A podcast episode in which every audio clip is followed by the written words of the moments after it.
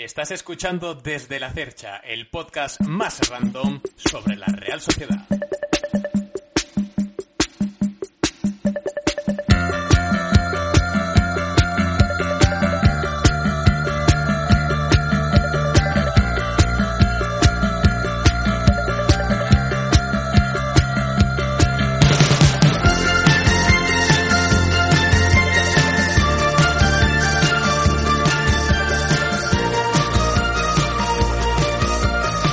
Buenas a todos y bienvenidos a un nuevo podcast de Desde la Cercha, como bien sabéis, el podcast más random sobre la Real Sociedad. Por estos lares, como casi todos los martes, os acompañan desde el otro lado del micrófono Galder García, Miquel Bermejo, Ander Oyarvide y un servidor, Aitor Silva, pues para servirles una semanita más. Pero antes, muy buenas tardes chicos, ¿qué tal estáis? Arracha el León, el primer Bordalás mamahuevo de la tarde. Eh, el primero que no el último.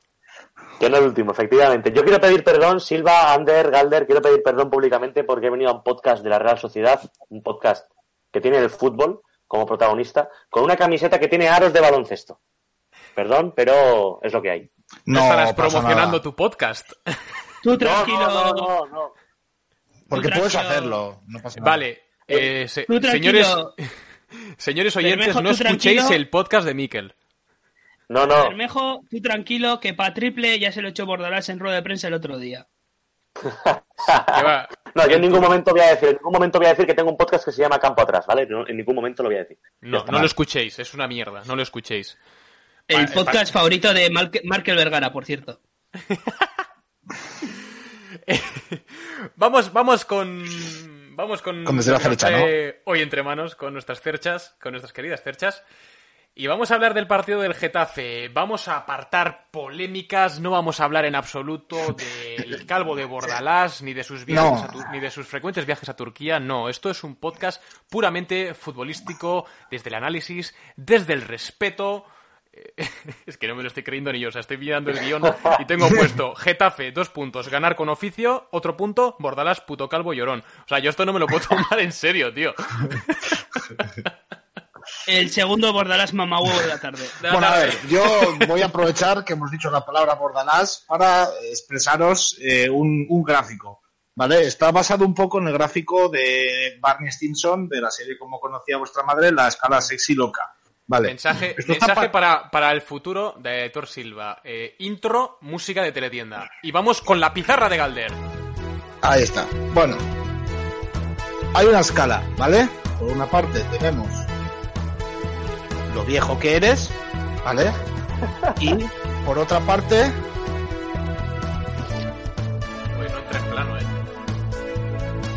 La mala hostia. Un momento. Ahí lo tenéis, ¿vale? Por una parte tenemos la vejez y la mala hostia. Vale, ¿esto qué quiere decir? Que si eres viejo, pero también tienes mala hostia, pues más o menos, ¿vale? Irás yendo en la línea ascendente. En esta parte están los viejos a secas. Y en esta parte están los que tienen mala hostia. Y ya si eres como Bordalás, que eres viejo y tienes mala hostia, estás en la escala de la calvicie. Justo en esa escala de la, de la, de la calvicie está Bordalás. Y voy a borrar Vale. esto porque aquí he hecho dos círculos y parece otra cosa.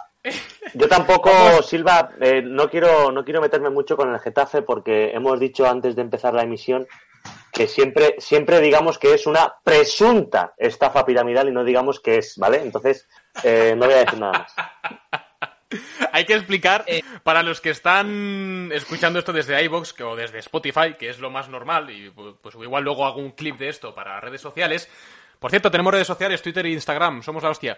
Eh, hay que explicar, eso es, hay que explicar que Galder en su querida oficina tiene una especie de pizarrita en la que ha hecho pues un- el típico el típico diagrama, ¿no? En el que ha puesto que- calvo, no, perdón, viejo, Viejo y mala hostia, y entonces una línea ascendente así en diagonal, ¿no? En la que se cruzaba el, el este de Bordalas. Vale, Ander, perdón, que te he cortado. No, a ver, yo ya para entrar más, digamos, en materia en el partido. Eh, yo creo que ya llevando, digamos, el enchufe a tierra, eh, El, el, partido no fue bonito, sinceramente, o sea, fue un partido trabado, como suelen ser los partidos del Getafe, o sea, no, no hay nada nuevo en esto. Eh, creo que la Real lo enfrentó con muchísima madurez, cosa que le ha faltado en otros partidos. Eh, tenemos una plantilla joven, es verdad que han vuelto gente como Silva y Yarra, y eso siempre aporta, pero no dejamos de tener una plantilla joven, inexperta, y creo que es muy importante saber llevar partidos así, donde el rival no quiere que juegas ni tú a fútbol ni él a fútbol. Entonces, eh, para un equipo como la Real, que es de mucha calidad, muy técnico y que se dedica a construir fútbol, es un partido bastante difícil de encarar. Eh, lo vimos la semana pasada con el Sevilla, que sí que tiene futbolistas de muchísima calidad y además experimentados. Y casi salen trastabillados del, del partido. De hecho, bueno, Lopetegui tuvo movida con Bordalás, eh, nada nuevo. O Campos salió trastabillado seguro con Yené. Nada nuevo en las noticias, básicamente, pero eh, yo quiero resumir el partido de la Real como un partido serio, de mucho oficio, sin mucha luz, pero bien solventado. Yo creo que con esas tres frases el partido se resume bastante bien. El partido de la Real, un partido en el que vimos a una Real que no tuvo el error del que tanto hemos hablado en defensa y que arriba, generando solo dos ocasiones, fue capaz de meter un gol. Eh, yo creo que es una es un un incentivo anímico bastante grande, digamos, en la Real, que de una Real que se le ha escapado muchos partidos. Amarrar un partido así yo creo que para, los jugadores les va a venir muy bien y de cara al siguiente partido que es muy importante, pues, pues yo creo que, esto va, a venir bien y, eso, yo resumiría el partido en eso, un partido mucho oficio, partido serio y, partido bien solventado sin, sin mucho fútbol. Es que yo creo que es el punto más importante que se puede sacar, eh, o la lectura más destacable de este partido y es algo que nos estaba faltando en partidos anteriores porque eh, pecábamos de fallar todas las ocasiones que teníamos, de que llegaban una y te metían. Eh, en el partido del Getafe pasó justo lo contrario, es decir, el Getafe con 0-0 hacia el minuto 15 o así tuvo una bastante clara en la que la Real eh, defendió en bloque masivamente dentro del área, que la defendió fenomenal. Entonces, la única que tuvo el Getafe no la metió y nosotros la única que tuvimos, porque tampoco generamos muchas ocasiones, tampoco nos dejó el Getafe, eh, la metimos. Y yo creo que es lo más destacable, que era algo que no pasaba en muchos partidos y, se logró al final, ¿no? Tener, meter la que, la que tienes que meter y que no te metan la que ellos te pueden meter. Y luego eh, que el partido siga su curso sin mayores, eh, sin mayores, sin mayores desgracias, que por la suerte pues no hubo lesionados. Bueno, a ver, yo lo más positivo que veo del partido, un poco de la mano de, de, Ander, es que en un partido tan trastabillado, de esos que a la Real se resisten siempre, porque su fútbol es el que es, eh, el del Getafe es el que es, hay un choque de, un choque de fútbol, como diría el gran Alfredo del Castillo, eh, la Real salió beneficiada, eh, salió beneficiada porque se trabajó la victoria. O sea, los jugadores estaban sobre aviso sobre lo que venía eh, creo que Imanol es, habrá estado toda la semana insistiendo en que no, no, entréis en esas provocaciones. Esto es como en el chiringuito, ¿eh? como cuando el loco Gatti a, Soria le dijo, no voy a caer en tu provocación, y le acabó entrando en su, en su provocación, ¿no? que se le encaró. Pues los jugadores de la Real hasta este partido, hasta este partido entraban en esa provocación, nos sacaban del partido y hoy hay una Real muy centrada. Sobre todo, eh, mm, Sí he visto un cambio en el sentido de, que ahora el partido estaba planteado y orientado al partido que era, no tanto al juego que suele proponer la Real, el juego que suele proponer Imanol. Eh, aún y todo, no, no, la Real no, no se olvidó ¿no? de cuál es su juego, ¿no? pero bueno, se consiguió adaptar muy bien y, y Bordarás puto calvo. No, no tengo nada más que decir sobre el partido. Yo, si me permitís decir, eh, bueno, redundo todo lo que habéis dicho porque estoy de acuerdo. Son, es el típico partido que hace tres años lo perdíamos o lo empatábamos como mínimo, ¿no? Y, y yo creo que eh, lo que veníamos diciendo de Imanol, ¿no? Que eh, no sabemos, o mucha gente ponía en juicio de si es un entrenador para la Real, que si es, que si no. Y, y resulta que vemos que contra un Getafe, que es uno de los equipos más difíciles a los que te, te tendrías que adaptar, se adaptó. Entonces, yo siempre he estado en el barco de Imanol, pero después del otro día es como, mira, eh, mira, te estaba vigilando a ver cómo llevabas el timón, me voy a ir a, sentar tranquilamente porque te dejo, te dejo hacerlo Toma las llaves de mi casa, mi cartera, mi número de la seguridad social. Sí. Lo digo verdad, ¿eh? lo digo verdad.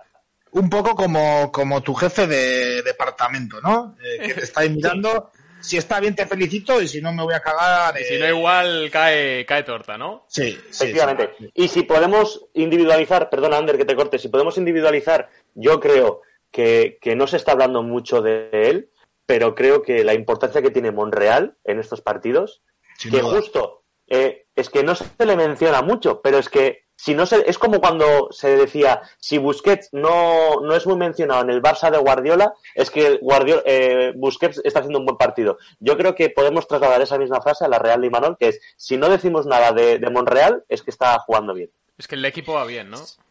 No news, good news. Yo quiero destacar tres figuras en el partido. Es verdad que es un partido que se gana a nivel colectivo, es decir, sin muchas luces, como hemos dicho. Quiero destacar primero la figura de Yerramendi.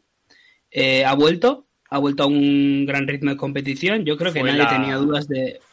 Yo creo que nadie tenía dudas del, del partido, de hecho. Yo creo que nadie tenía dudas de su calidad, eso no se puede poner, eso no se negocia, pero es verdad que respecto a ritmo de competición, un futbolista que ha estado dos años, casi dos años fuera, eh, que, vuelve en mitad de la temporada, eh, que poco a poco va ganando minutos, el otro día jugó 72 minutos, está muy bien, sobre todo en un partido tan físicamente exigente, sí, tan físicamente exigente como puede ser el de Getafe, de hecho se llevó un buen un buen, golpe de, por culpa de Cucho Hernández, que es otro mamahuevo como su entrenador.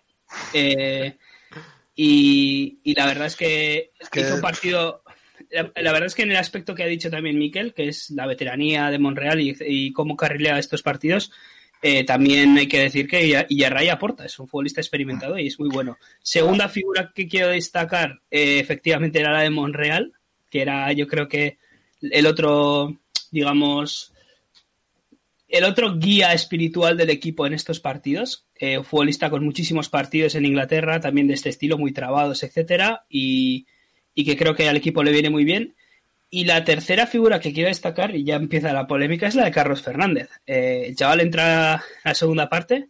Creo que futbolísticamente tiene muchas cosas. Eh, se va adaptando al equipo y también al ritmo de competición que hemos hablado, porque lleva un año casi sin jugar.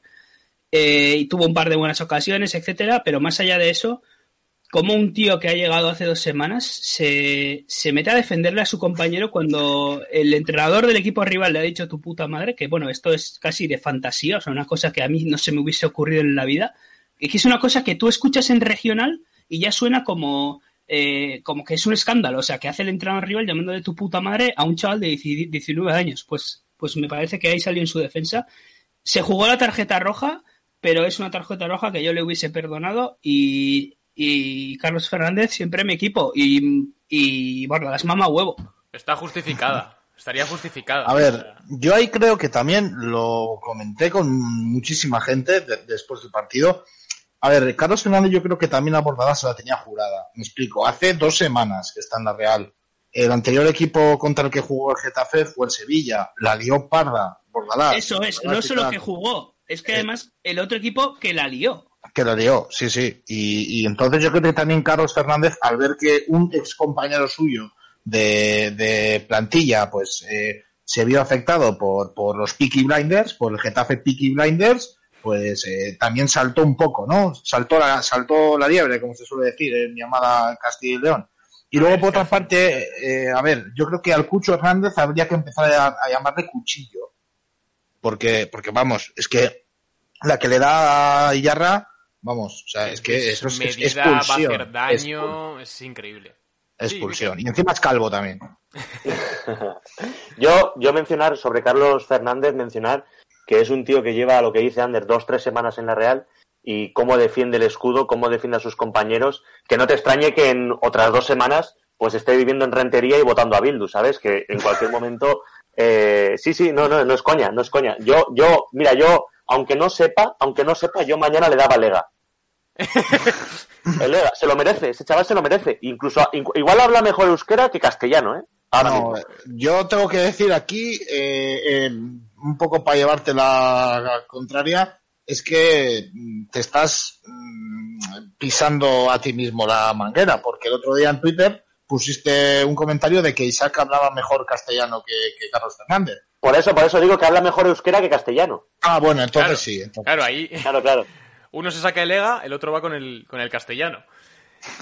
Sí, Ander, que te veo, que te veo con ganas. Yo quiero hacer un comentario medianamente polémico y que va a dar juego en este podcast. Venga, vale, eh, salseo. Creo que el Getafe, el propio Getafe, la plantilla de Getafe, es una víctima mismamente de Bordalas. Me explico.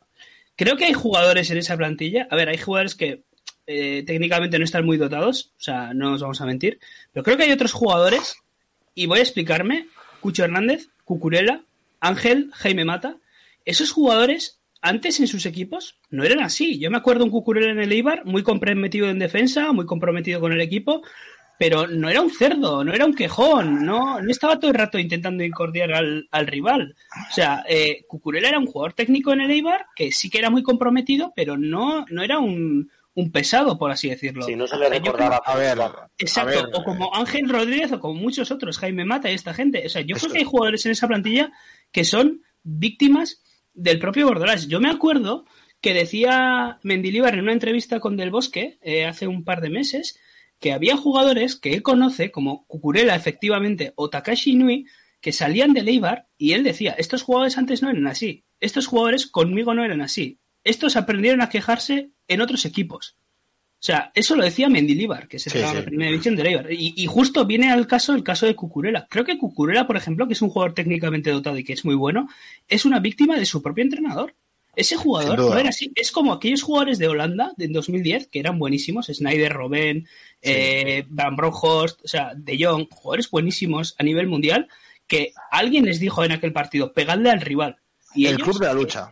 Exacto. Y ellos se dedicaron a pegarle al rival. Y yo me acuerdo también en aquella entrevista de Informe Robinson, Casillas, que había jugado con Snyder, con Van der Bar, con, con Robben, decía, estos jugadores han jugado conmigo y no son así. A estos les han dicho que les peguen. Y yo creo que con Cucurella y esta gente, en parte pasa lo mismo. Son víctimas de su propio entrenador, que es un macarra y un mamahuevo. Creo que es el quinto ya. Yo creo que hay víctimas. A ver, vamos a empezar por partes. Vamos a empezar por partes. Lo primero que te voy a decir, Ander, es que, a ver, eso de que los jugadores del Getafe no están bien dotados, me gustaría ver a, Niom en la ducha. O sea, me gustaría ver. hemos pasado, hemos pasado del club de la lucha al club de la ducha. O sea, eh, eh, exacto.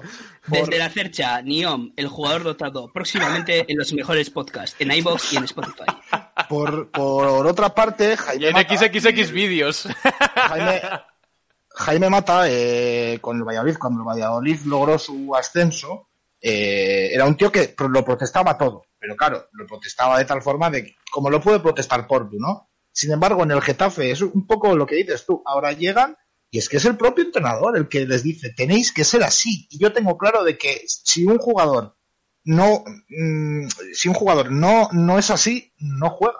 Luego está, eh, por otra parte, el cabaco este, el que estaba, el que estaba con el Levante, que hace una entrada súper grave, Bordalás le echa la bronca, manda huevos, Bordalás le echa la bronca por hacer una entrada fuerte y no ha vuelto a jugar. O sea, entonces, eh, es un poco como, como, como el propio pelo de Bordalás. Es él el que tiene que poner el límite. O sea, es él el que, el que, el que, tiene que decir, oye, tío, es que estoy viendo mi equipo perjudicado.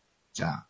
En la trifulca hay dos figuras que pasan muy inadvertidas eh, y son los dos segundos entrenadores. Primero, el del Getafe, que se vuelve todavía más loco que Bordalás, que hay que verle, que parece un psicótico, que tiene tela. Y luego está la figura de la vaca, que mucha gente dice, jo, es que la vaca es un inútil, es que la vaca es un no sé qué. La vaca hizo lo que tenía que hacer. Cogió a Carlos Fernández, le dijo, quítate, y le empezó a, y le empezó a cantar las 40 a todo el cuerpo técnico del Getafe. O sea, ole por la vaca, con él me iba una guerra. Hay que recordar que la vaca está curtido en las mejores peleas de fiestas de verano Azcoiti versus Aspeiti. O sea, eh, eso, eso es Godzilla contra King Kong magnificado, o sea. Yo quiero recordar el último episodio que tengo yo con Mikel Lavaca, porque yo también tengo un episodio con Mikel Lavaca. Fue ¿no? No, no. fue, fue en la vuelta de Miranda. El autobús de la Real llegó a Zubieta sobre las dos y media de la mañana. Eh, y ahí estábamos, pues, eh, 50 personas, eh, 40 de las artes, obviamente, y, y, no nos dejaban entrar los, los de seguridad de Zubieta, obviamente, dos y media de la mañana, pues, pues nada, salió la vaca del autobús eh, a un mío. ¿Cómo entró? no, salió, salió, la vaca del autobús y a, mi colega, Aner, Aner Lozano, que siempre frecuenta también las mejores fiestas de, la Real, y, y le dijo, que ven. y le dijo amablemente mi colega Aner, mira, que no nos dejan entrar, hemos intentado entrar, y, dijo, Utsi Bajó del autobús, fue a donde el de seguridad, el de seguridad abrió la puerta, 50 personas que entramos gritando con el autobús de la Real. Luego también me gustaría recordar eh, tema, tema Getafe, hablar de Carlos Fernández te ha entendido, ¿eh? Cuando has hablado en sí, sí, sí, sí, sí, sí, de hecho está cogiendo apuntes. Eh, ya maneja mejor el ICA que el propio Euskera también. De eh, hecho, perdona Miquel, desde aquí tenemos que hacer una campaña para que Miquel imparta unos cursos de Euskera a Carlos Fernández y que por supuesto se retransmitan en su canal de Twitch. Yo, yo, yo ahí lo dejo, ahí lo dejo. La gente, por favor, en los comentarios, en las redes sociales, comentad, comentad, que, coja fuerza. Si en su día el gran galacurpismo consiguió llamarle el conde al conde Merino, esto también se puede conseguir. Dicen, que, dicen que después de hacer el primer bacalao al pil pil, le dejan a Carlos poner el Carlos con K como Carlos Arguiñano. Pero que deje la tarjeta de crédito fuera, ¿vale? Para cortar la cebolla. Bueno, eh, lo que quiero decir es, eh, perdón, chiste de cocaína. Eh, la movida es, la movida es, lo que quiero decir es que me da mucha pena el Getafe. ¿Por qué lo digo, familia?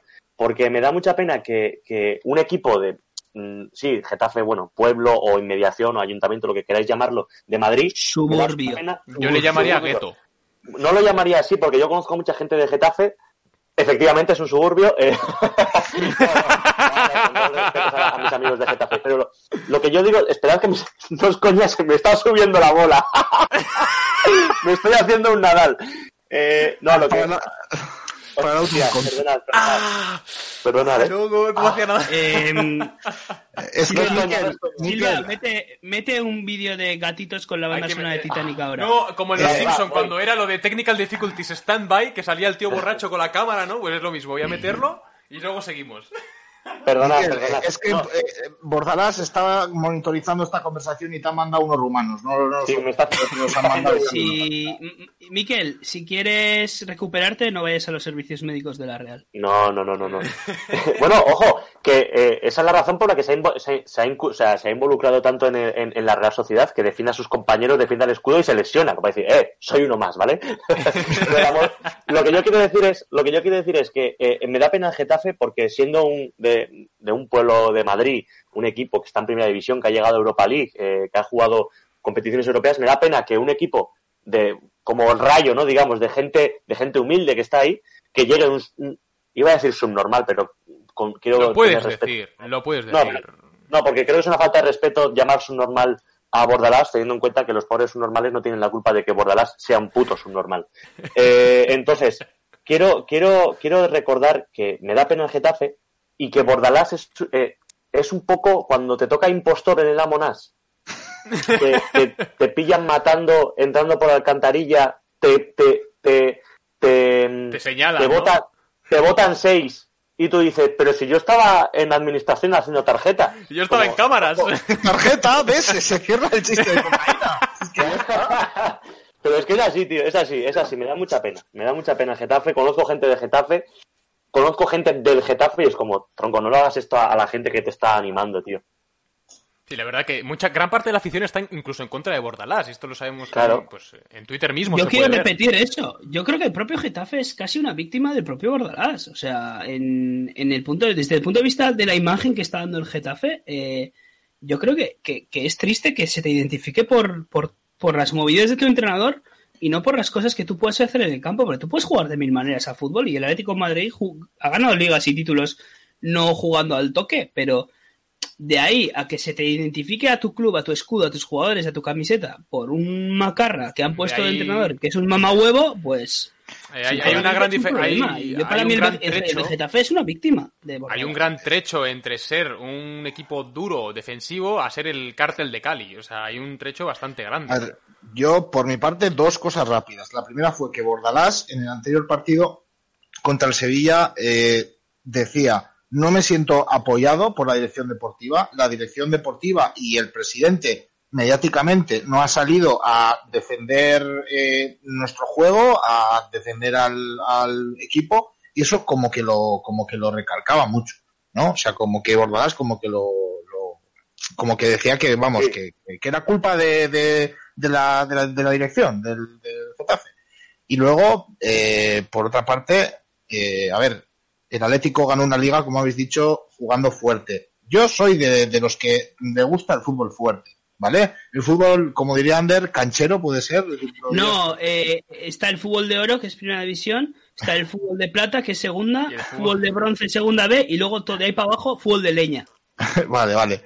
Pues a ver, hay fútbol en el que, en que las entradas son fuertes, eh, puede ser partidos fuertes, puedes jugar fuerte, pero una cosa es jugar fuerte y otra cosa es ir a lesionar a un compañero de profesión, que es lo que este Getafe lleva haciendo desde que está Bordalás. O sea, y, eso es así, eso es así. O sea, vosotros veis las entradas, no de Bordalás, del, del Getafe, y decís, estos tíos, sea, no van a robar el balón, no van a jugar fuerte, no van al choque, van a lesionar a sus compañeros de profesión. Y es una puñetera vergüenza, tío. Te voy a pedir, Ander, que cierres este punto, el punto de Bordalás. Hay una cosa que, que para terminar esto, yo, yo me fijé y creo que vosotros os vais a dar cuenta ahora mismo, eh, cada vez, sistemáticamente, cada vez que alguien del Getafe presionaba a alguien de la Real y si el jugador de la Real conseguía sacar el balón o bien con un pase o bien con un regate, según, según cogía el jugador de la Real y soltaba el balón para dar el pase, o no, no una patada, pero un codazo,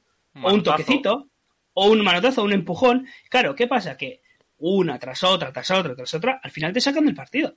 o sea, tú puedes presionar a alguien, tú puedes hacer entradas, pero en el momento en el que ya, por, porque el otro jugador haya conseguido sacar el balón, tú ya le estás dando un toquecito, le estás dando eh, leña, pues eso ya es una actitud antideportiva y eso los jugadores del Getafe lo tienen sistemáticamente inculcado.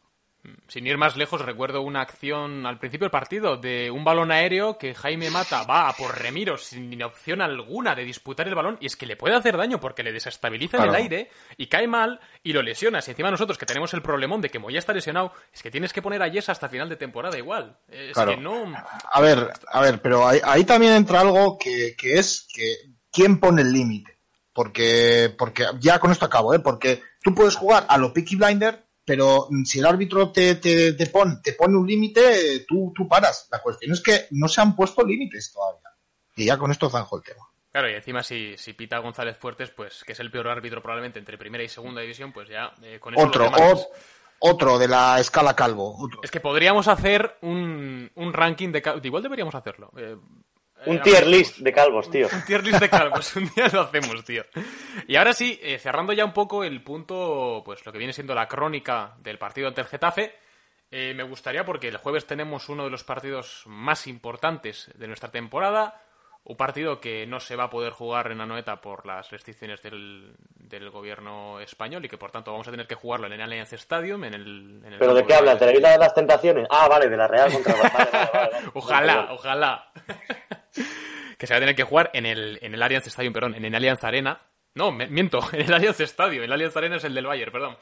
Eh, en Turín, que es contra el Manchester United el jueves. Eh, entonces me gustaría hacer una breve previa eh, a modo de introducción del partido, pues de la gente que igual solamente siga la, Liga Española y tampoco siga, sea demasiado fan de la Premier. Y bueno, pues eh, poder eh, comentar aquí un poco pues las claves que puede tener el United. Pues que, si Bruno, que si Bruno Fernández, que si dejé en portería, que si, este año están muy potentes en Premier. no, comentar un poquito por encima.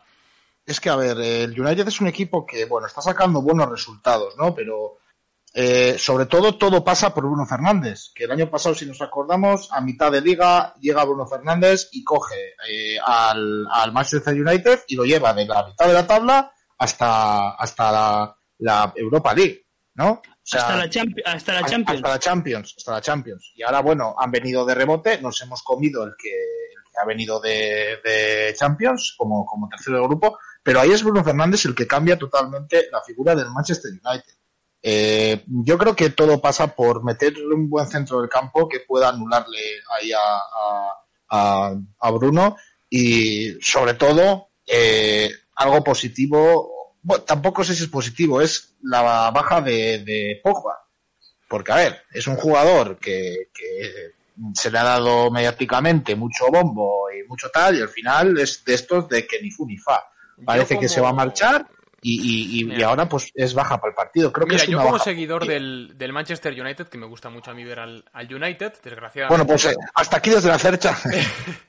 eh, te puedo decir que la baja de Pogba pues igual hubiese sido mejor que no se hubiese lesionado, porque sí que es verdad que este último tramo antes de la lesión estaba jugando mejor, pero no acostumbrados al nivel que llegó a ofrecer, pues igual en el Mundial del 2018, ¿no? Eh, sí que es verdad que este año de repente eh, lo está supliendo muchas veces Fred, que se ha convertido en, no sé, es que, es que parece ahora, es increíble. no, no, eh, Fred se ha convertido en el, en el Paulinho del Barça. Aquel año que Paulinho vino al Barça, un fichaje que no era nada y de repente era el mejor, pues este ahora mismo... Pero, sí que concuerdo contigo en que aquí la clave es anular a Bruno Fernández. Todo el juego pasa por él, ese, ese jugador más diferencial de la plantilla sin duda eh, lleva en Inglaterra, solo en Premier League, creo que lleva más de 14 goles. O 14, por ahí es una barbaridad. Para un, para un media punta es una barbaridad. Y luego en asistencias creo que casi son 10 también. Es un jugador totalmente fuera de serie ahora mismo. Lo más positivo es que Lingard se ha ido al, al, West Ham y no nos va a marcar. Podéis estar tranquilos. Lingard no nos va Ya no hemos gafado. Dale, Ander. Bruno Fernández ha participado en los últimos 38 partidos en 38 goles, de alguna manera. En los de los, de los goles ha participado en 38 partidos en 38 goles. Es verdad que es el mejor jugador del Manchester United. Ahora, a ver, si Bruno Fernández tampoco son malos, quiero decir. Tienen a Martial, tienen a Cavani, Greenwood, Rashford Reef. Eh,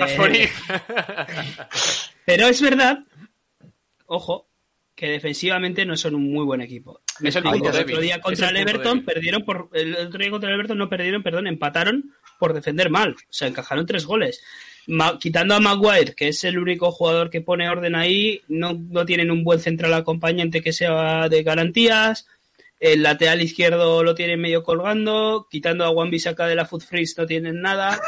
Eh, no, a ver, pero no, realmente, realmente es un equipo al, que se le puede hincar diente y ofensivamente la Real tiene muchísimos argumentos para, para ganarle al, United. No va a ser un partido fácil, es verdad que a priori ellos parecen favoritos, pero oye, los partidos hay que jugarlos enteros y no, no ¿para qué estamos aquí? ¿No? Para eso están, Ramón.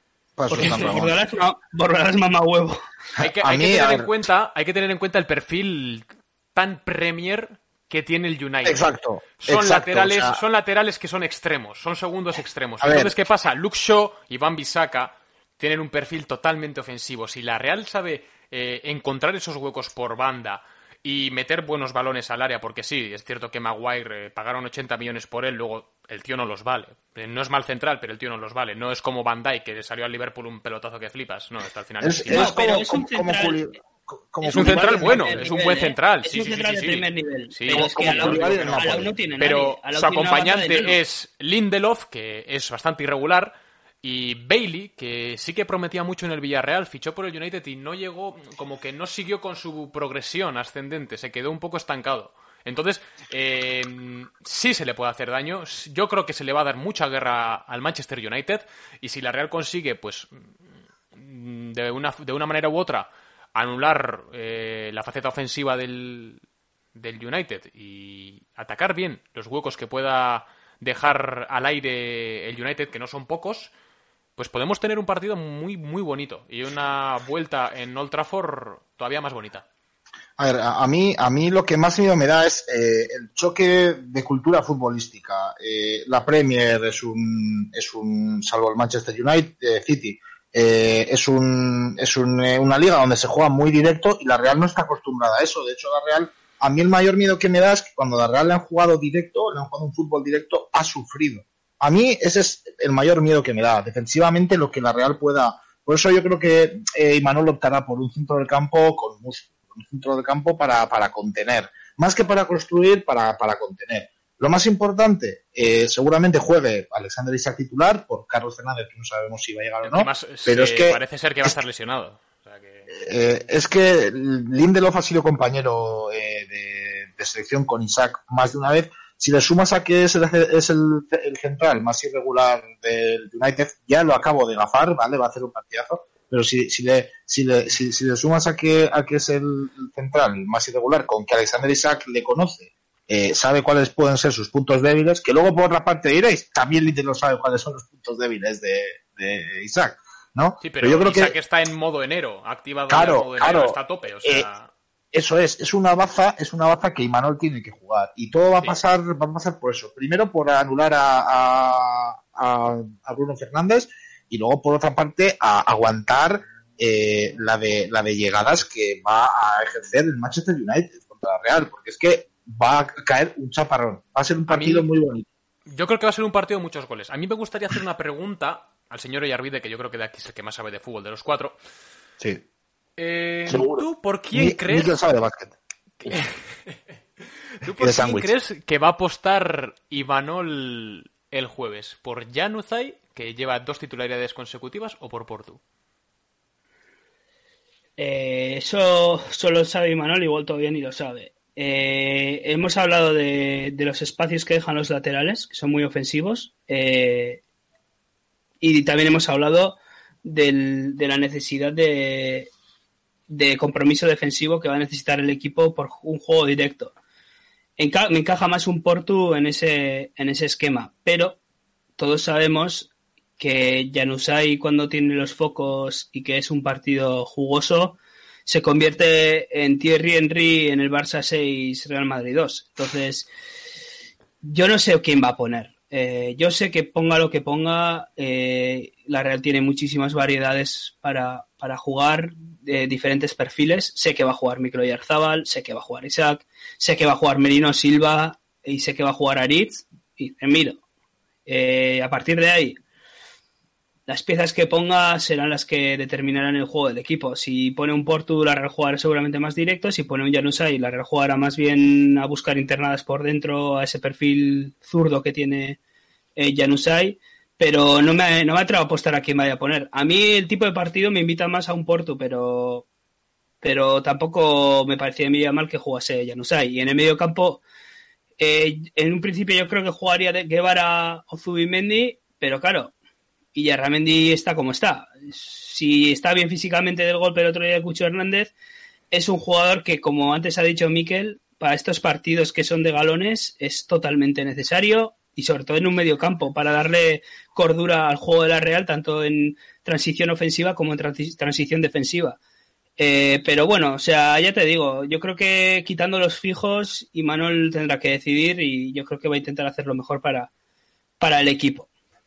Yo estoy cagado. Yo, yo es que os lo digo así, claro. Yo, yo estoy cagado. Estoy cagado porque, porque el United lleva no sé cuántos años dando asco y de repente llega Bruno Fernández.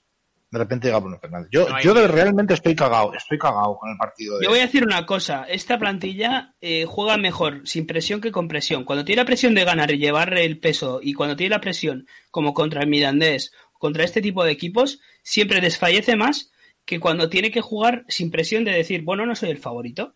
O sea, eh, soy muy bueno, sé que, que tengo las posibilidades, estoy seguro de que puedo ganar el partido, que voy a tener mis posibilidades de ganarlo, pero como en Supercopa contra el Barça. O sea, es decir, no eres el favorito, pero eso no quiere decir que no lo puedas ganar. Y la Real en esos partidos se tira para adelante. Contra el Nápoles, en Nápoles la Real, con 20, con estaba lesionado, con eh, Isaac sin jugar, con eh, Silva y Porto, con Silva lesionado. O sea, la Real se plantó en Nápoles y hizo un auténtico partidazo. ¿Por qué? Porque no tenía complejos. Y en cambio, los partidos como el Rijeka o como el AZ Almar se le atragantan más. Entonces, cuando el equipo tiene la presión de ser el favorito, normalmente juega peor, como el día del Mirandés, o el día de la Z, o el día del Rijeka. Yo creo que, yo no estoy cagado, no estoy cagado porque creo que la Real tiene más que ganar que perder. Y creo que la Real, cuando se plantea en un partido así, pues yo sinceramente creo que la Real le puede ganar al Manchester United porque tiene muchos argumentos. La Real juega muy buen fútbol. La Real tiene muy buenos jugadores y, si los jugadores están convencidos, y Manuel seguro que está convencido, está loco, eh, de que se le puede ganar al United, pues yo sinceramente no estoy cagado. Si perdemos no me parecerá raro porque al final es juego contra un United. Aparte de que hay un partido de vuelta, eh, ojo, eh, porque pueden pasar mil cosas. Pero yo creo, sinceramente, yo no estoy cagado. Yo estoy ilusionado. Esa es la palabra. Por una parte tengo que decir que la Real obviamente eh, no es la misma que la del Mirandés y, diréis, joder, qué ventajista. No, pero es ventajista porque la Real ahora todos tienen un año más de experiencia. Em, que, parece que no, pero tela. Y, lo otro que iba a decir es que, que, joder, se me ha olvidado. Es que es un año más de experiencia, más Silva, que sabe que ha jugado 84 partidos de este tipo, ah. más un Iyarramendi recuperado como capitán. O sea, Nacho Monreal también. Nacho Monreal, bueno, Nacho Monreal ya estaba el año pasado, por eso. Más, la experiencia de la Supercopa. Ahora te doy paso, Miquel. más la experiencia de la Supercopa, que para mí ha sido importantísimo. Todo cuenta, todo suma. No, y que, y que, y que la gente dirá, joder, hemos palmado contra el United, imagínate que palmamos eh, eh, pasado mañana 4-0 y en la noveta, bueno, o en el partido de vuelta 0-3. Me da igual, pero la gente de la Real, aficionada de la Real, ¿qué queríamos? Ver este tipo de partidos. Ya los estamos viendo. Ya está. Que salimos mal, perfecto. El año que viene volvemos y a mejorar eso. Yo quiero esto es como cuando nos quejábamos de. Perdón, esto es como cuando nos quejábamos de lo del cansancio. Joder, es que vamos a jugar tres partidos en una semana, tal, no sé qué.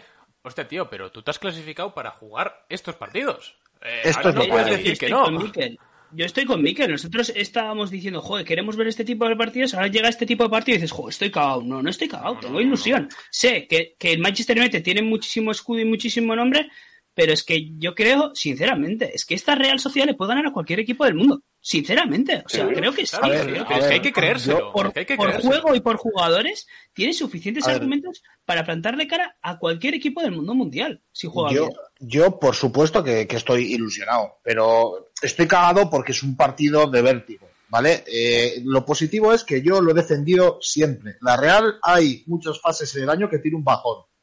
La Real ya ha pasado por ese bajón, que son los 13 partidos. Yo cuando digo esto, la gente me quiere asesinar como diciendo, hemos perdido, hemos, no hemos ganado en 13 partidos más de, más de 3 porque somos malísimos. No, es el bajón que tiene la Real y que va a tener cualquier equipo. Solo que, bueno, pues a la Real le da, le da, le, da por ahí. Ahora estamos eh, cogiendo la cresta de la ola, ¿no? Como decía Manuel el año pasado con la famosa frase del remo y tal igual. Este igual. Entonces, yo creo que si algún momento existe para poder ganar el United es ahora. Ahora, estoy cagado porque es un partido de, de vértigo. O sea, Partido de altura, ¿no, Galder? Tú conoces. Eso es, exacto, donde yo no voy a estar. Jeje, jeje, jeje. ¿Y qué es lo peor que te puede pasar? ¿Que pierdes el partido? Pues está, lo que ha dicho Miquel, lo pierdes y ya está. ¿Qué pasa? Y puedes intentarlo. Con todo el respeto a este tipo de partidos. Con, todo el respeto Elche. El Elche no va a jugar ese partido. El Osasuna no va a jugar ese partido el Atleti de Bilbao no va a jugar ese partido. No va a jugar ese partido. Nosotros sí, que lo palmamos porque lo hemos jugado. Y el Barça tampoco va a jugar ese partido. sí, igual el siguiente tampoco. Eh, pero yo estoy muy de acuerdo con Ander en lo del cartel de favorito, que no nos favorece en absoluto. y me daba y me daba miedo de cara a la final, por ejemplo, de abril. Me daba mucho miedo llevar ese cartel. Me daba mucho miedo porque ahora mismo el cartel se lo lleva el Athletic.